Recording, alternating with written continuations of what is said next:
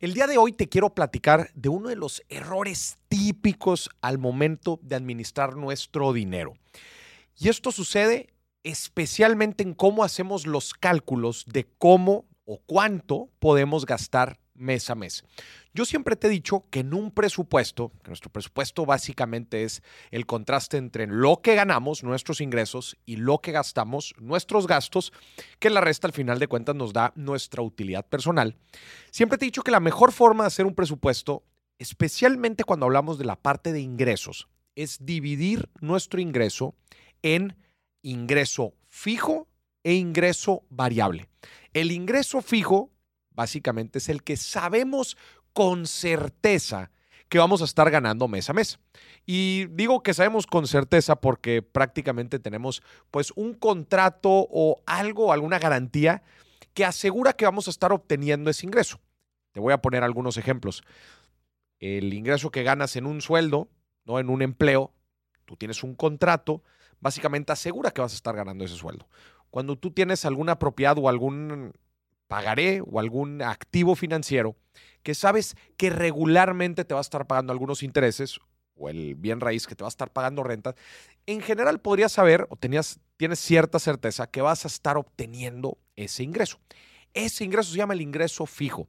Y el ingreso variable, llámese por su nombre, que varía dependiendo de algunas actividades que nosotros hagamos o no en el mes. Alguna comisión, algún bono, alguna utilidad dentro de un negocio. Este es un ingreso variable porque no estamos seguros que lo vamos a ganar. Maurice, ¿a dónde quieres llegar con todo esto?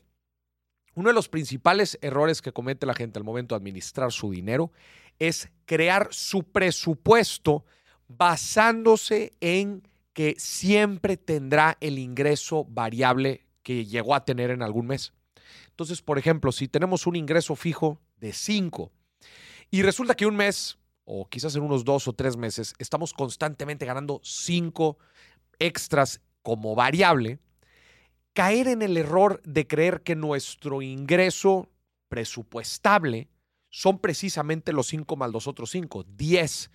Y luego tenemos gastos equivalente a 10 o cerca de 10, imagínate, 7, 8, 9 prácticamente estamos presupuestando o estamos teniendo un estilo de vida que recurrentemente nos va a requerir tener este ingreso variable que no necesariamente vamos a tener.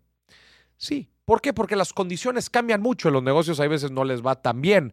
Eh, los bonos o las comisiones no siempre están disponibles.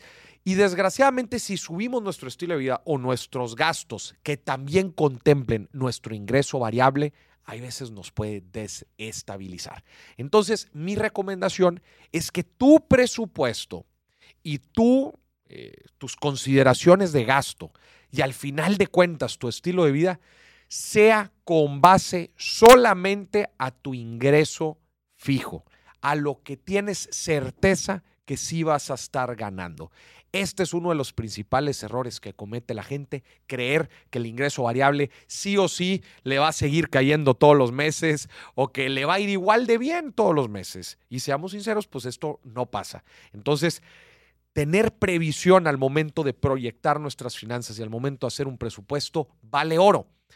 ¿Por qué? Porque vamos a vivir con nuestro ingreso fijo y el ingreso variable que nos vaya cayendo todos los meses, eso sí, va a ser un extrita que vamos a poder utilizar para lo que tú quieras, para algún regalito, algún lujito, para el ahorro o para invertir.